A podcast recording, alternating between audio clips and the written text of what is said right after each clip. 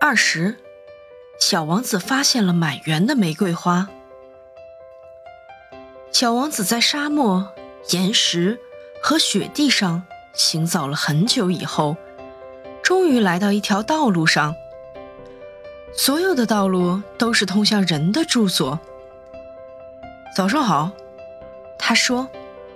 他正站在一个花园前，花园里满是盛开的玫瑰花。早上好，玫瑰花们说。小王子凝视着它们，它们都和他的花一模一样。你们是谁？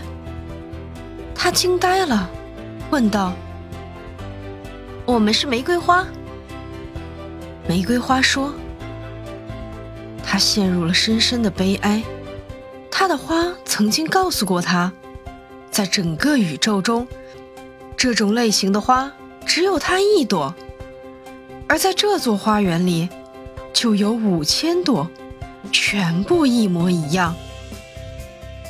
如果他看到这一切，他对自己说，他一定恼火透了。”他会拼命的咳嗽，还会假装自己快要死了，以此来逃避嘲笑。而我呢，就必须假装精心的照料他，挽回他的生命。因为如果我不这么做，对了，还必须表现的低声下气。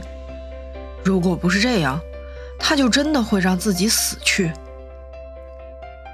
他继续沉思着。我原以为我是富有的，有一朵举世无双的花，结果我拥有的只是一朵平平常常的玫瑰花，一朵平平常常的玫瑰花，还有三座齐我西那么高的火山，其中一座也许永远不会醒来，那不能使我成为一名伟大的王子。倒在草地上，哭了。